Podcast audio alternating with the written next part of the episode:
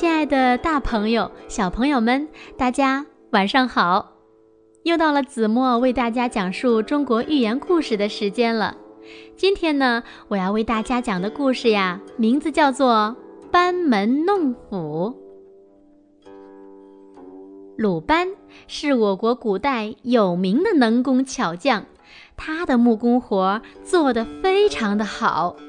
尤其善于使用斧头砍削木器，素有“神斧”之称，所以人们常说，在鲁班门前舞弄斧子是不自量力的行为。明代文人梅之焕还写过一首有趣的诗。有一次，梅之焕去游览位于采石矶的唐朝大诗人李白的墓地。看到不少人来凭吊大诗人时，都喜欢在四周的墙上留下诗句。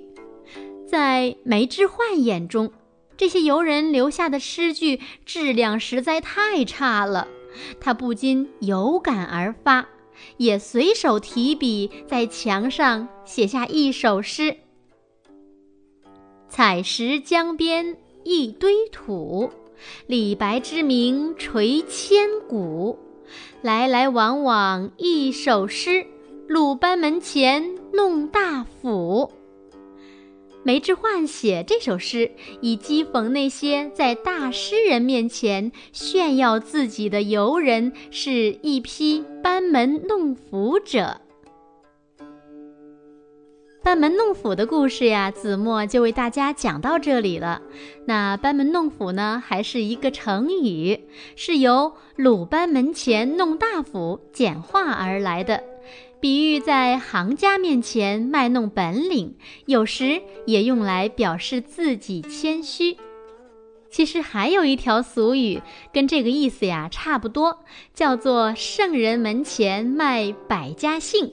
也就是在孔子的门前炫耀自己会背百家姓，也是不知深浅的意思。班门弄斧的近义词有布谷雷门、贻笑大方、东施效颦。